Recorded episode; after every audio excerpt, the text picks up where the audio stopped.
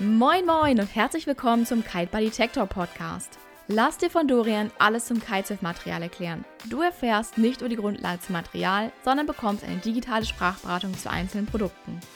Seit 2012 testet Dorian Material und berät täglich Anfänger und Fortgeschrittene in seinem Kite-Shop.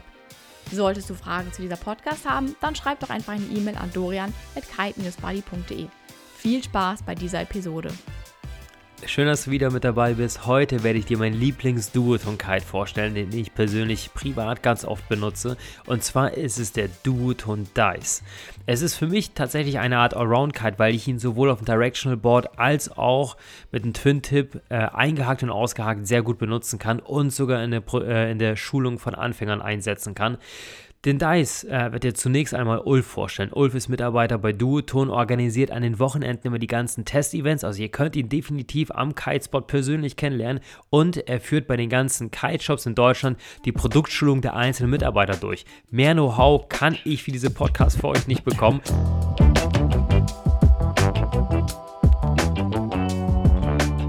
Hallo Dorian, schön mal wieder bei dir zu sein. Immer toll hier in deinem Shop in Bremerhaven. Ähm, wir reden heute über den Duotone Dice, ein, ein Konzept, das aus dem damaligen 2012er Vegas entwickelt wurde. Der Vegas hat ja äh, jetzt ein etwas eckigeres Prinzip bekommen und damals waren die Tipps noch etwas mehr nach hinten gepfeilt. Das ist beigeblieben, dann hat man zwei Struts entfernt und eine Bridle dazu gemacht und seitdem hat sich der Dice weiter in die Richtung äh, entwickelt. Das heißt, er ist äh, quasi ein High-Performance Freerider, sehr sportlich und ähm, unsere Loop-Maschine sozusagen. Also wenn jemand äh, gerne Loops springt, ist der Dice sicherlich äh, die Choice to make, wie ja auch äh, Lasse Walker, unser Teamrider, sehr eindrucksvoll beweist meistens. Der Kite ist so vom Lenkverhalten her äh, in der gleichen Größe wie andere eigentlich der schnellste. Ähm, er ist sehr agil. Man äh, kann ihn quasi sehr gut beschleunigen mit äh, ein, zweimal rauf und runter steuern und dann stehen lassen. Und ähm, er hat nicht ganz so ein Low-End wie jetzt der Neo oder Evo äh, und auch nicht ganz den Wasserstart, aber er hat dafür äh, gewisse andere Eigenschaften, die ihn unheimlich spaßig werden lassen, nämlich zum Beispiel, dass er halt mehr ums Tipp dreht im Loop und dadurch halt eine sehr gute Querbeschleunigung erzielt und auch ähm, einen sehr aggressiven Lift hat, wenn man halt springt und den Kite nach oben zieht, dann kriegt man auch wirklich die volle Dosis äh, Lift nach oben. Er lässt einen äh, nicht ganz so lange äh, fliegen wie jetzt der Rebel oder Evo, also hat nicht ganz so viel Hangtime, weil er einfach ein etwas runderes Kappenprofil hat. Aber ähm, bei dem geht's halt schnell runter, äh, schnell hoch und schnell wieder runter sozusagen.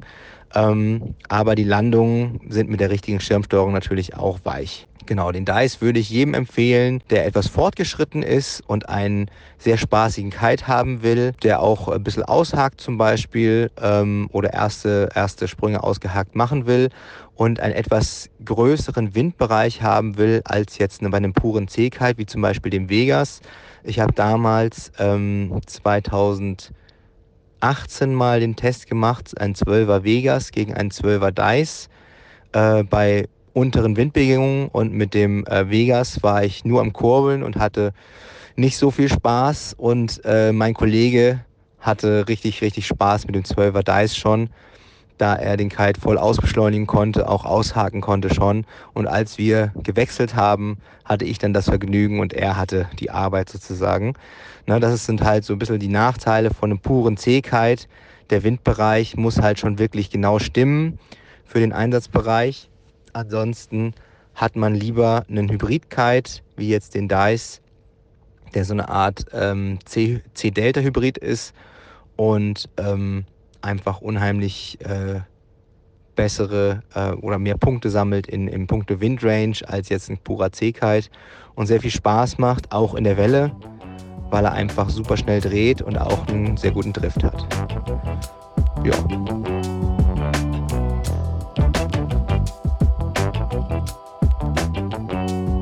Das war Ulf zum Duoton Dice Kite. Vielen Dank dafür. Äh, ich selber bin ja ziemlich viel mit dem Dice unterwegs und das auch äh, wirklich äh, ziemlich, ich habe mir den Kite ziemlich bewusst ausgesucht. Und zwar habe ich ja das Problem, dass ich ja wirklich charakteristisch betrachtet ja schon so ein absoluter Arounder bin. Also ich habe irgendwie verschiedene Bretter bei mir im Auto und äh, entscheide tatsächlich erst am Kitespot, was ich machen möchte. Und das bedeutet, äh, wenn würde ich jetzt auch nochmal zu jeder Disziplin irgendeinen spezifischen Kite haben, dann wäre mein Auto so vollgepackt, dass ich äh, gar nicht mehr wüsste, wo ich sitzen sollte. Und dann würde ich mein Neo noch viel öfter vergessen wahrscheinlich.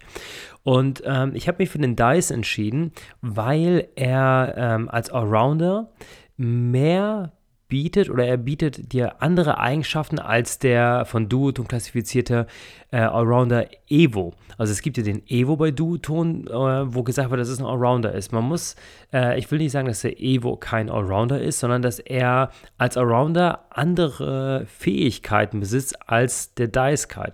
Der Evo bietet dir mehr Hangtime, das ist so ein bisschen das, was beim Dice so ein bisschen fehlt da, was die Hangtime angeht, erinnert der, ähm, der Dice so ein bisschen an den Core GTS Kite oder an den äh, Elevate FS Kite. Wenn man dann aber mit einem Evo auf dem Directional Board unterwegs sein möchte oder sich aushaken möchte, finde ich, äh, da punktet der Dice noch deutlich vor dem Evo Kite und damit finde ich, dadurch, dass der Dice einfach mehr, Diszi mehr unterschiedliche Disziplinen des Kitesurfens abdecken kann, ist er meiner Meinung nach der bessere Allrounder.